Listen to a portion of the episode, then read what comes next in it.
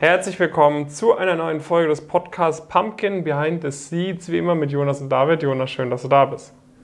Das, das kann ich dir nur zurückgeben. Ja, Jonas, um was geht es in der David. heutigen Folge? Heute wollen wir so ein bisschen ja, einfach darüber sprechen, warum die Branchen, die wir so abdecken, warum die aus unserer Sicht sehr, sehr spannend sind. Sprich, um noch ein bisschen genauer zu werden. Investmentbanking, Strategieberatung, Private Equity, Asset Management, Ja. auch ein bisschen. Ja. High Growth Startups, auch ein bisschen. ja ein bisschen Spannende Managementpositionen im Konzern auch ein bisschen. Das heißt, darum wird es heute gehen in dieser Folge. Und ja, das wird ein sehr spannendes Thema auf jeden Fall. Ja. Dann, Jonas, David, leg doch mal los. was ich diese Woche, was ich diese Woche so gemacht habe. Ja, Boah, viele kleine Themen. Mhm. Nichts, nichts Großes, Mhm. wo man drüber sprechen kann.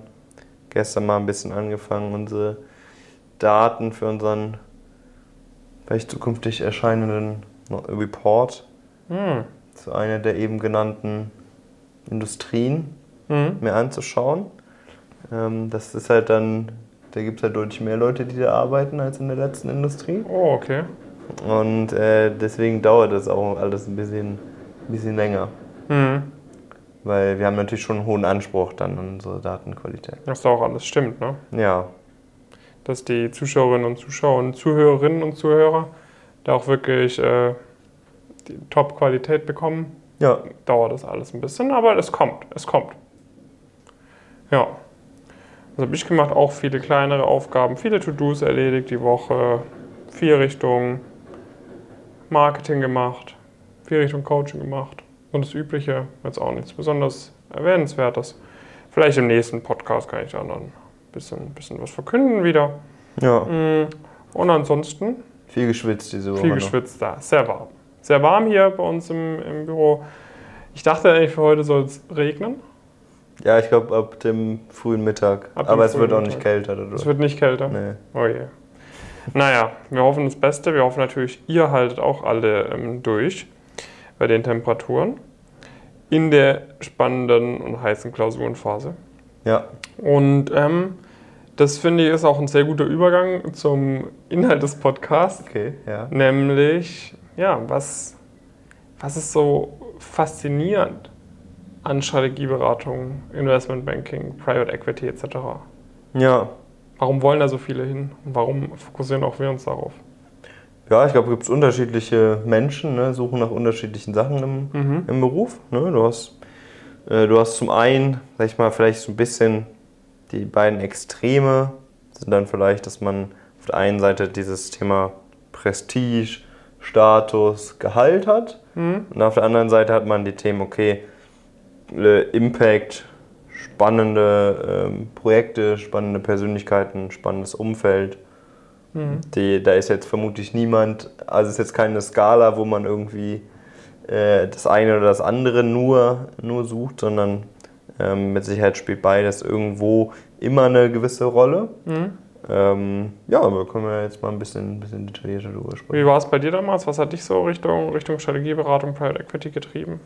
Ja, also ich bin schon eher so eine Person, die stark durch so inhaltliche Themen getrieben ist. Mir war auch das Umfeld sehr, sehr wichtig. Ähm, Das war für mich auch immer so ein bisschen dann der Grund, warum ich ein bisschen vom Investmentbanking dann abgekommen bin mit der Zeit, weil das einfach für mich persönlich nicht ganz so, äh, nicht ganz so gepasst hatte mit, mit dem, was ich mir da, was mir da gewünscht habe und was halt initial das große Interesse war, halt, war halt wirklich, okay, man hat also man, man muss natürlich immer sagen, ne, man hat jetzt nicht immer die allerspannendsten Aufgaben per se, gerade am Anfang. Man muss mal eine PowerPoint-Slide basteln und Logos allein, das ist ja dann der gute alte Witz.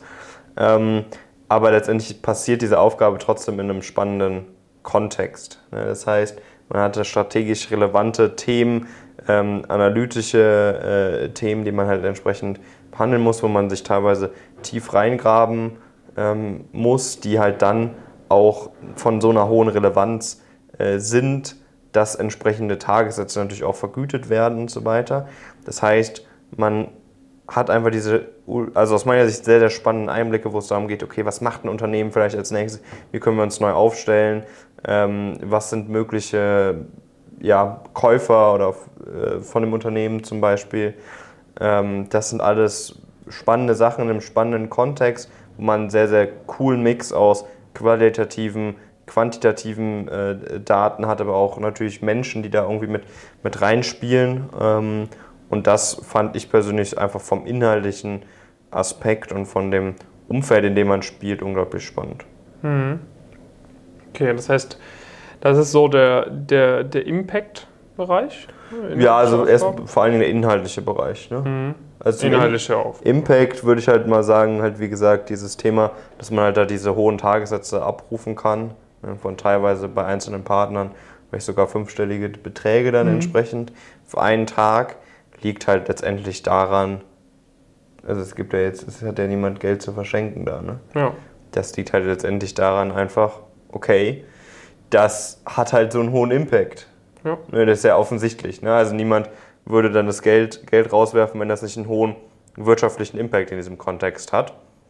Und äh, das ist halt dann das, was, was wir dann auch manchmal darauf eingehen. Ne? Also man hat natürlich als BWLer oder auch in diesem Kontext hat man jetzt halt nicht diesen direkten Impact wie ein Arzt, man verarztet da jetzt, jetzt keine Person und rettet, die, äh, rettet das Leben.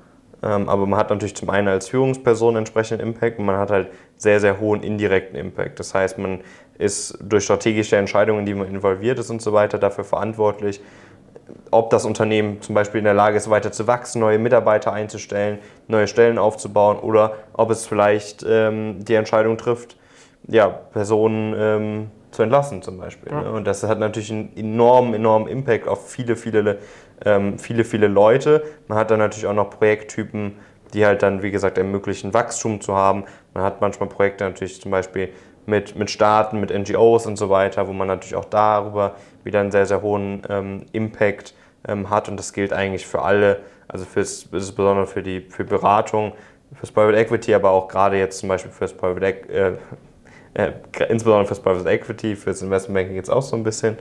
Ähm, das war eigentlich die Reihenfolge, die ich, die ich sagen wollte. Ja. Und gerade als Eigentümer von einem Unternehmen hast du natürlich äh, einen enormen Impact, ja. Ähm, was, was die Weiterentwicklung angeht, ob man in Sachen investieren kann und so weiter oder das halt nicht der Fall ist. Ja, ja. Ja, und was, was ich halt auch äh, sehr spannend finde allgemein, ja, das vielleicht auch noch ein bisschen, würde ich eigentlich eher später einbringen. Mhm. Aber ähm, dass diese, diese drei, vier Bereiche, auf die wir uns fokussieren, halt auch untereinander sehr, ähm,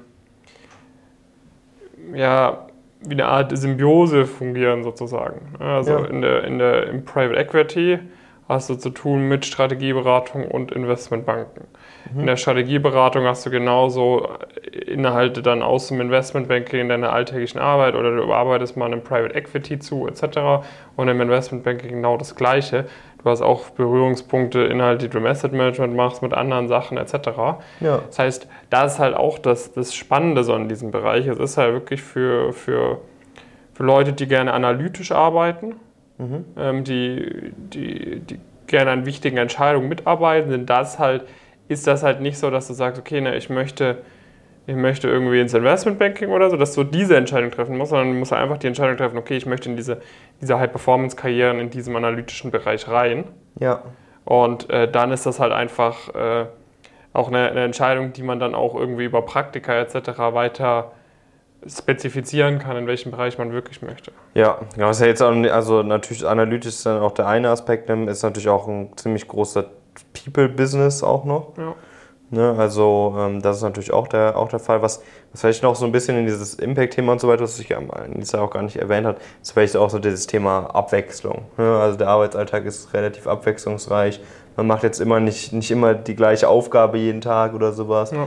äh, sondern man, man hat unterschiedlichste Projekte in unterschiedlichsten Industrien ähm, das, das gilt natürlich insbesondere, wie gesagt, auch für die Strategieberatung, aber auch im, in, einem, in einem Konzern oder in einer Investmentbank, wo du natürlich inhaltlich entweder über die Industrie oder über den Themaaspekt ein bisschen eingegrenzter bist, hast du halt trotzdem eine große ja, Variabilität in den anderen beiden Aspekten. Ne? Beim, Beim Konzern hast du dann ganz unterschiedliche Fragestellungen, die du jeden Tag ähm, äh, dir anschaust oder natürlich äh, Subfragestellungen. Und bei einer Investmentbank hast du halt dann ganz andere Industrien, gerade zum Berufseinstieg, die du dir, die du dir anschaust. Und ähm, im PI schaust du dir ganz unterschiedliche äh, Unternehmen, ganz unterschiedliche äh, Geschichten haben, die da arbeiten, ganz unterschiedliche Leute. Das heißt, du hast wirklich eine, einen sehr großen, sehr große Abwechslung. Du hast nicht diesen typischen Arbeitsalltag, wie man ihn vielleicht aus anderen ähm, um, Umgebungen, anderen Umfeldern, anderen Branchen kennt. Ja, plus du hast halt, sag ich mal, was natürlich auf der einen Seite ein, Minuspunkt ist, die, die Arbeitsbelastung. Ja. Ja, ist halt auf der anderen Seite halt auch wieder etwas, was halt äh, sehr, sehr reizvoll auch sein kann, weil du halt, äh, ja, du weißt, du hast sehr viel zu tun. Mhm. Ähm, du, du, dir, dir wird auf jeden Fall nicht langweilig oder sonst was auf der Arbeit. Plus du weißt halt am Ende des Tages auch, okay, na, auch wenn es teilweise irgendwo vielleicht mal eine unwichtig oder dir unwichtig erscheinende Teilaufgabe ist, Mhm. im, im Großen und Ganzen sind das halt schon echt wichtige Projekte, an denen du mitarbeitest, Ja. wo es halt um wirklich auch um, um viel geht. Ich meine, dementsprechend wirst du auch viel begütet, dementsprechend hast du auch äh, hohe Verantwortung etc., aber es ist halt wirklich auch so, es geht halt um was und ich meine, ich glaube, dass es gibt jetzt, natürlich, es gibt einige Leute, die irgendwie keinen Bock auf den Job haben, wenn, nachdem sie dann eine Weile arbeiten, weil es halt super fordernd ist etc. und man in vielen anderen äh, Aspekten Abstriche machen muss. Aber ich habe noch von wenigen Leuten gehört, die, die so über den Job sprechen, dann, wie du es von jemandem hast, der irgendwie halt sich gar nicht so mit, mit Karriere etc. beschäftigt ist, sondern in irgendeinem 0815 Job quasi drin ist, wo er Ja. sagt, oh, so langweilig zur Arbeit zu gehen, ich sitze da meine acht Stunden ab, irgendwie sowas hörst du halt dann eher Ja. nicht. Nee, genau. Das ist auf jeden Fall, äh, das, also das, das hört man definitiv, äh, definitiv nicht. Letztendlich sind halt natürlich die Arbeitsstunden bis zu einem gewissen Grad halt auch ein Indikator dafür, dass man halt, dass halt wichtige Themen sind und auch ein ganz guter Übergang zum, zum Umfeld aus meiner Sicht, weil es ist auch ein Indikator dafür, dass du halt von Leuten umgeben bist, die halt auch einiges aus sich machen wollen. Ja, ja. Es sind ehrgeizige Personen, die geben sich nicht damit zufrieden, irgendwie ähm, in einem, also da, da irgendwie durchschnittlich zu sein oder sowas, sondern die wollen wirklich viel rausholen. Bei vielen ist das dann irgendwie in, in irgendwelchen anderen Leben, Lebensaspekten hat sich das vielleicht auch schon mal gezeigt. Man macht, äh, man kriegt trotzdem andere Sachen auch noch gut, äh, gut gemanagt. Das fand ich teilweise sehr beeindruckend ähm, persönlich. Ähm, ich würde mal vermuten, der ähm, heißt, das, heißt das Ding KFI? Körperfettindex? Kann das sein? Ich weiß es nicht genau. I don't know. Aber irgendwas, äh, ich würde mal vermuten, dass der in, in diesem High-Performance-Bereich, obwohl die Leute eigentlich sehr, sehr viel zu tun haben, höchsten Stress haben, niedriger ist als in anderen Bereichen, Mhm. ähm, weil du diese, diese Disziplin und so weiter dann schon auch in anderen, äh, anderen Lebensbereichen oft, oft siehst. Viele Leute bilden sich auch entsprechend weiter, äh, lesen, lesen viel, ähm, reisen du, durchaus dann, wenn es halt dann möglich ist, haben das während des Studiums intensiver ähm, gemacht. Das heißt, du bist halt wirklich von Leuten umgeben, die halt neben diesem Intellekt, neben dieser grundsätzlichen Fähigkeit mit anderen Leuten irgendwie zu kommunizieren und so weiter, auch einige andere Sachen mitbringen und dadurch kann man halt allein dadurch auch wieder super viel lernen. Ja, ja, ja. Ja, das war zum Beispiel bei mir auch ein sehr großer Unterschied zwischen meinem ersten Praktikum Ja. bei Deutschen Leasing, ne, Teil vom Sparkassenkonzern, was da für Leute waren, im Vergleich zu UBS. Ja. Ja. das ist halt dann wirklich ein sehr großer Unterschied. Du merkst, okay, du bist mit allen Leuten da echt auf einer Wellenlänge, da sind viele Leute, von denen du echt was lernen kannst, die dich Mhm. auch inspirieren etc. Vor allem dann in den höheren Positionen. Ist natürlich nicht, dass mich niemand, dass ich niemand bei der Deutschen Leasing spannend fand, aber es war dann halt bei der UBS zum Beispiel ganz anders. Genau, das ist auf jeden Fall viel, viel höhere Dichte. Und das ist halt dann auch häufig so, ne, ist natürlich ein bisschen abhängig nochmal von dem genauen Unternehmen, bei dem du arbeitest, dass es halt wirklich auch Leute sind, mit denen du was außerhalb des, des Jobs machst, die du vielleicht auch gar nicht mehr unbedingt dann so als reine Arbeitskollegen siehst, sondern auch auf einem gewissen freundschaftlichen ähm, Grad unterwegs bist. Und das ist halt einfach eine ganz andere Einstellung zu dem Beruf, die du dann, die du dann hast. Ne? Du bist halt mit, mit Leuten unterwegs, mit denen du dich halt auch gut verstehst, mit denen du auch grundsätzlich gerne, gerne Zeit äh, verbringst und dann ist es halt auch eine andere Art, also die, die 14, 14 Stunden oder 12, 13, 14, 15 Stunden, wie auch immer, fühlen sich halt anders an, äh, wie wenn man das jetzt auf einem Job machen würde, wo du halt ein ganz anderes Umfeld hast, wo du die Aufgaben halt repetitiv äh, sind oder sowas. Und das ist ja auch nicht wirklich miteinander ja. zu vergleichen. Ja, ja genau. Der, der letzte Punkt, Thema, Thema Prestige, Gehalt etc., da merkt man dann halt auch wieder diesen, diesen Unterschied. Ja. Ich meine, es geht um Projekte, wo es um wirklich viel geht. Ja. Ähm, du, du arbeitest mit, für Leute oder mit Leuten zusammen, die äh, dir oder deiner Firma sehr hohe oder sehr viel dafür zahlen für die Dienstleistung, die du erbringst. Ich meine, ja. im Private Equity geht es dann auch in der Regel um sehr wichtige Entscheidungen mit, mit Top-Entscheidern von Firmen, wo du quasi, wo es dann eher ein bisschen andersrum läuft sozusagen.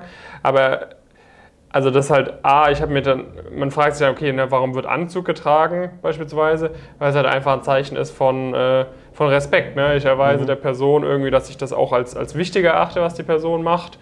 Ähm, und da geht es dann halt los, ne? dass man zum Beispiel dann auch in einer entsprechenden äh, Bürogebäude ähm, seinen Sitz hat, um einfach auch zu zeigen, hey, wir sind ein ernstzunehmendes Unternehmen, mhm. wir sind ein seriöses Unternehmen. Wenn jetzt irgendwie Bank of America äh, in irgendeinem Vorort von Frankfurt sitzen würde irgendwie, das, das würde halt ein ganz falsches Signal irgendwie an, an, die, an die großen, großen deutschen und internationalen Konzerne senden, als wenn die genau, auch an die eigenen, eigenen Mitarbeiter. An die eigenen Mitarbeiter natürlich. Ne? Da würde ich dann auch denken, okay, es ist halt ein, ein Unterschied, ob du äh, im, im 38. Stock im Opernturm sitzt und auf die komplette Skyline äh, blicken kannst, während du arbeitest als wenn du im zweiten Stock wohnst in einem, im Industriegebiet irgendwie äh, genau, also, und da deine Firma ist. Das ist halt was, was ganz anderes.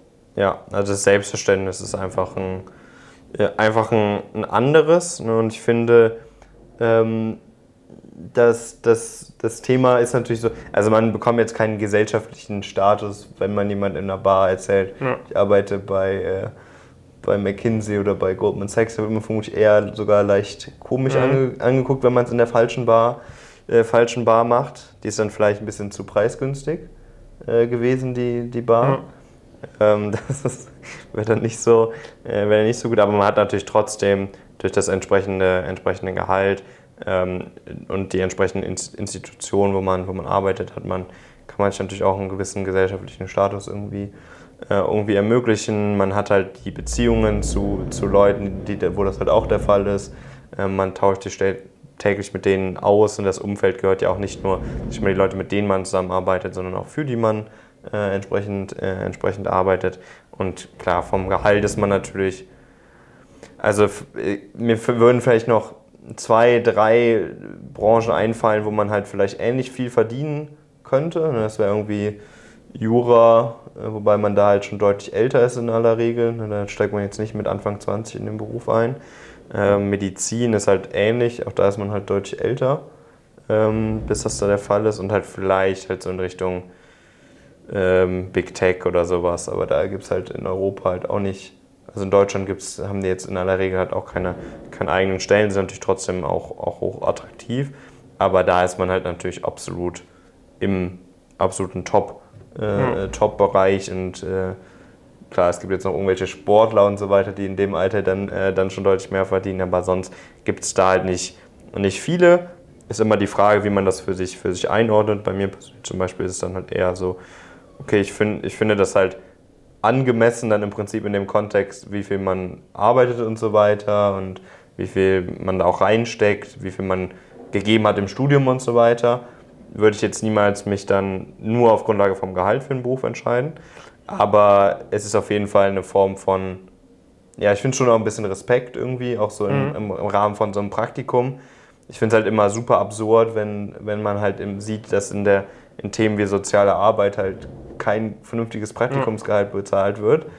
Und das aber eigentlich so per Definition irgendwie total falsch sich schon anhört. Und du dann halt in Bereichen wie halt jetzt, jetzt dem Bereich klar, da bekommst du jetzt auch nicht so außerhalb von London nicht so viel wie die Person, die da einsteigt, aber halt so, dass du halt souverän leben kannst in der Zeit und vielleicht mhm. sogar ein bisschen was, bisschen was ansparen, äh, ansparen kannst. Und äh, das hat halt dann einfach, merkt man halt, okay, man wird da halt wirklich auch entsprechend ja, respektiert ne, für das, was man, was man tut. Das wird auch honoriert auf eine Art und Weise. Ja, ja. ja also das ist auf jeden Fall so. Und da, da ist dann halt natürlich vielleicht auch der, ja, oder das Problem mit vielen anderen Sachen. Ne? Also Ja. ich finde es äh, sehr fair, wie es äh, in diesen Bereichen abläuft. Ja. In anderen anderen Bereichen läuft es halt nicht fair ab einfach. Das Ja. ist halt einfach das Problem. Ne? Also jetzt, ich würde auch nicht sagen, dass da irgendwie Praktikantengehälter von 2.000 bis 3.000 Euro irgendwie übertrieben sind, weil du bringst, den, bringst der Firma einen deutlich höheren Mehrwert nochmal. Genau, also kommt ja darauf an, wann du das Praktikum machst und so weiter. Aber gerade wenn du jetzt schon mehrere Praktika davor gemacht hast, Ja. also dann ist so Mindestlohn ja, das schon das, das Minimum aus Ja, ja, ja. Nee, ich glaube, damit haben wir die Punkte eigentlich ganz gut abgehandelt. Ihr könnt uns natürlich gerne in die, falls ihr es auf YouTube anhört, äh, gerne unten in die Kommentare schreiben, was sonst noch für euch so dafür spricht in diesem Bereich. Genau, gerne mal, gerne mal einen eigenen, eigenen Text schreiben, sonst Genau. findet ihr die Zusammenfassung noch auf unserer Webseite. Genau, genau. Und was ihr auch auf unserer Webseite findet, ist unser Bewerbungsformular für all diejenigen, die es immer noch nicht gemacht haben ähm, und die nach dieser Podcast-Folge noch mehr Lust haben, in diese Bereiche reinzukommen, dass zu den besten Arbeitgebern das zu schaffen. Weil es gibt viele andere, die da eben auch rein wollen, aufgrund dieser zahlreichen Vorteile, die wir eben aufgelistet haben. Ähm, und es macht nicht so viel Sinn, das irgendwie einem Zufall zu überlassen. Heute, lange Zeit gab es nicht so ein Angebot wie das, was wir machen. Heute gibt es das. Ja, Und du weißt halt auch, dass es funktioniert, wie du anhand der ganzen Erfahrungsberichte sehen kannst. Von dem her, ähm, falls du noch nicht gemacht hast, nimm dir einen Ruck und bewirb dich am besten jetzt noch direkt heute auf die kostenfreie Status Quo-Analyse, damit du einfach mal auch fahren kannst, was da für dich alles drin ist, ob du zu uns passt, ob wir zu dir passen und wenn es gut läuft, finden wir zusammen. Dann hast du da einfach die allerbeste Ausgangssituation, alles rauszuholen. Ja, auf jeden Fall. Also ich meine, wenn du halt in diese Bereiche, Bereiche wirklich willst, dann macht das halt einfach total, total viel Sinn, diese Unterstützung auch, auch zu holen ähm, und da halt wirklich dann das Maximum rausholen und die Ziele möglichst schnell einfach auch zu erreichen. Genau, sonst äh, lasst uns vielleicht äh, neben dem, dass ihr uns gerne schreiben könnt, was so eure Gründe sind, dass ihr euch für diese Bereiche sind, gerne nochmal andere, andere Themen für den Podcast, Ja. äh, für den Podcast wissen. Wichtig ist ein Podcast. Ne? Kein Äh, Video. Kein YouTube-Video. Und äh, ja, dann danke fürs Zuschauen. Hören wir uns in der nächsten Folge. Viel Grüße. Bis dann.